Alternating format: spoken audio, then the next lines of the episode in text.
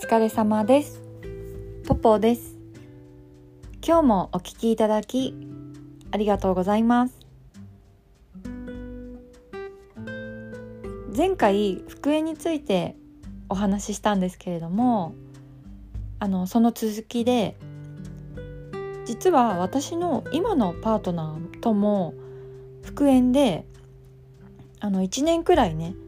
こう別れてた期間があるんですよ。なのでこう復縁ということでそのことについてね話そうかなって思います。で私はあのパートナーと最初別れた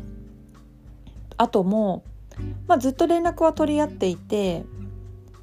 まあ年上ってこともあってね結構年上なんですけど、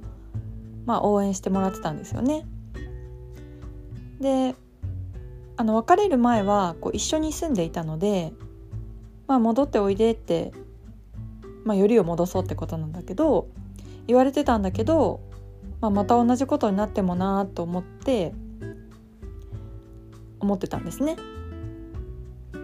で私はこう離婚した後こう絶対34歳までに再婚したいと思っててで、まあ、結婚相談所にも登録したんだけれどもなんで34歳までかっていうのは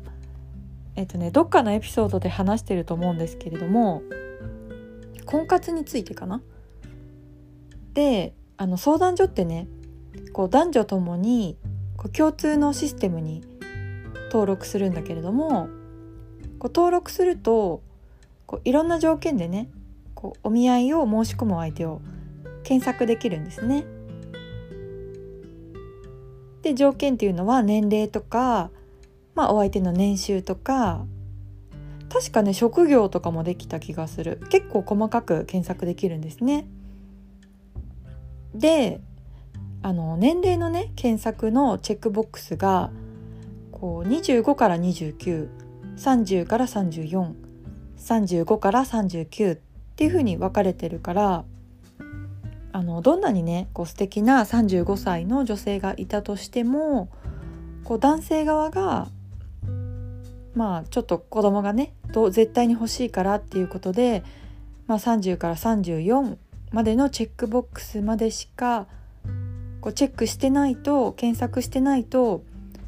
あのどんなに素敵な女性がね35歳の女性がいたとしてもかすりもしないんですよね。出会いもしない。でやっぱりね相談所に登録してる人って子供が欲しい人多いから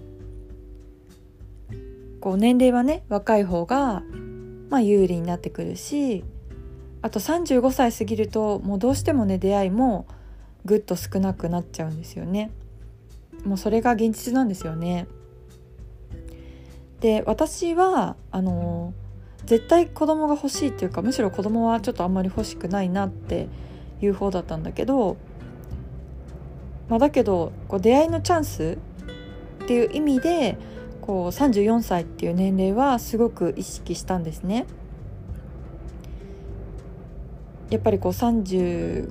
歳過ぎていくとそのチェックボックスの関係で、まあ、自分が思ってる人と出会える可能性が低くなってしまうっていうことで、まあ、34歳までには結婚って目標を持って婚活をしていて、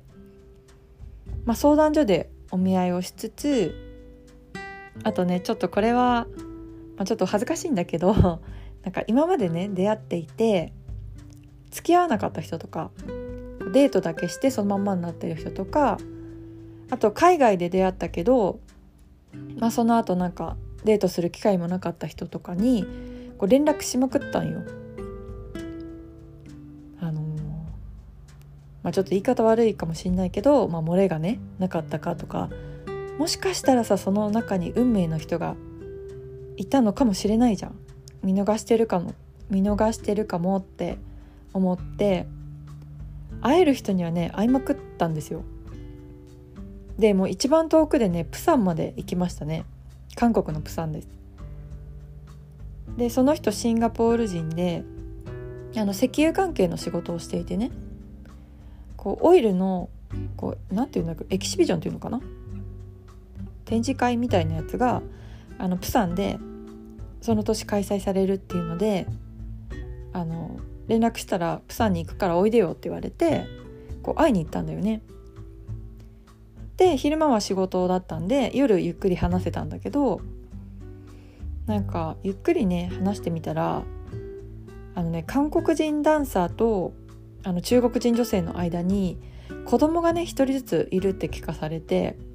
で席も入れてないんだってどっちとも。でまあないなって思って、まあ、飛行機取ってもらってたんだけど、まあ、次の日ねあ確かね2泊で取ってもらってたんだけどまあ自腹でさ次の日飛行機のチケット取って帰ってきました。うん、ちょっとやっぱ子も、うん、子供いるちょっと複雑すぎますよねこう、うん、だからちょっとなかったですね。まあ向こうもないと思ってたと思うけど。でまあその他の人とも12回デートしただけの人とかも連絡先分かる人とかは、まあ、連絡してみてもう一回会ったりしたんだけど、まあ、向こうからしたらすごい迷惑だよね。まあでもやっぱデートだけで終わってるだけあってまあ惹かれるものがなかったり、まあ、向こうもそう思ってると思うんですよねだからこうデートだけで終わってるわけで。であのね結婚相談所で出会う人も、まあ、最初にね条件で探してそれでお見合いしてるからこうなかなか人間的に惹かれる人っていうのに出会えなくて、まあ、条件っていうのはもう完璧なんですよ。まあ、ちょっとでも私のね自己評価が高かったのもあるのかな。こう、まあ、自由恋愛でねこう出会えるようなこう思ったような人に出会えなくて、まあ、それでも何人かの人と交際したんだけれども、うん、やっぱりこう人間的に惹かれてないっていうかさこう会い続けるのが本当に苦痛になってきちゃって義務みたいな感じでね、うん、なんか条件で合ってるからね。その人に惹かれて魅力的に思って会ってるわけじゃないからちょっと条件でね出会って好きになるのはちょっと私には無理だなと思って、まあ、大会しました。他にも理由あるんだけど、まあ、その理由のうちの一つです。で相談所でね出会った人は結構興味深い人多くて、まあ、その話はまた違うエピソードで話しますね。でまあいろんな人と会ってみた結果こうやっぱり今のパートナーが一番合うなって思えたんですね。でまあ別れる前とか、まあ、もっと早くね気づけばって思うんだけれどもこう別れてる期間があったからこそ気づけたしいろんなことにも納得できてそれでまた付き合ってるっていうかよりを戻せたから今本当にすごくうまくいってるんですよ。あの感謝もねできるようになりましたしでもうやっぱさ大人になってこう私たちはいろんな選択肢を選べるのにさこうわざわざその一人の人と付き合ってこうずっと一緒にいたいってお互いお互いが思い合える人が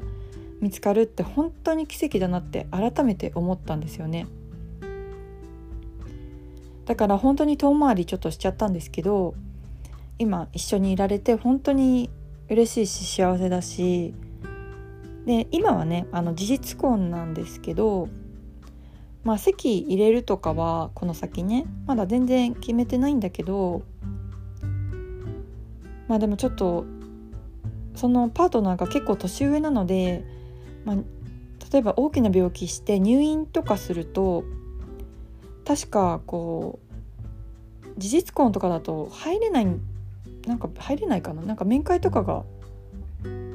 親族のみとかだとできないのかな？なんかそういう問題も出てくるなと思って、まあ、ちょっと将来的には考えないといけないなとは思ってるんですけれどもしばらくはこのままでいいかなって思ってます。もしあの取り上げてほしいテーマですとかあとご意見ご感想もありましたら是非メールください。今日もお聴きいただきありがとうございました。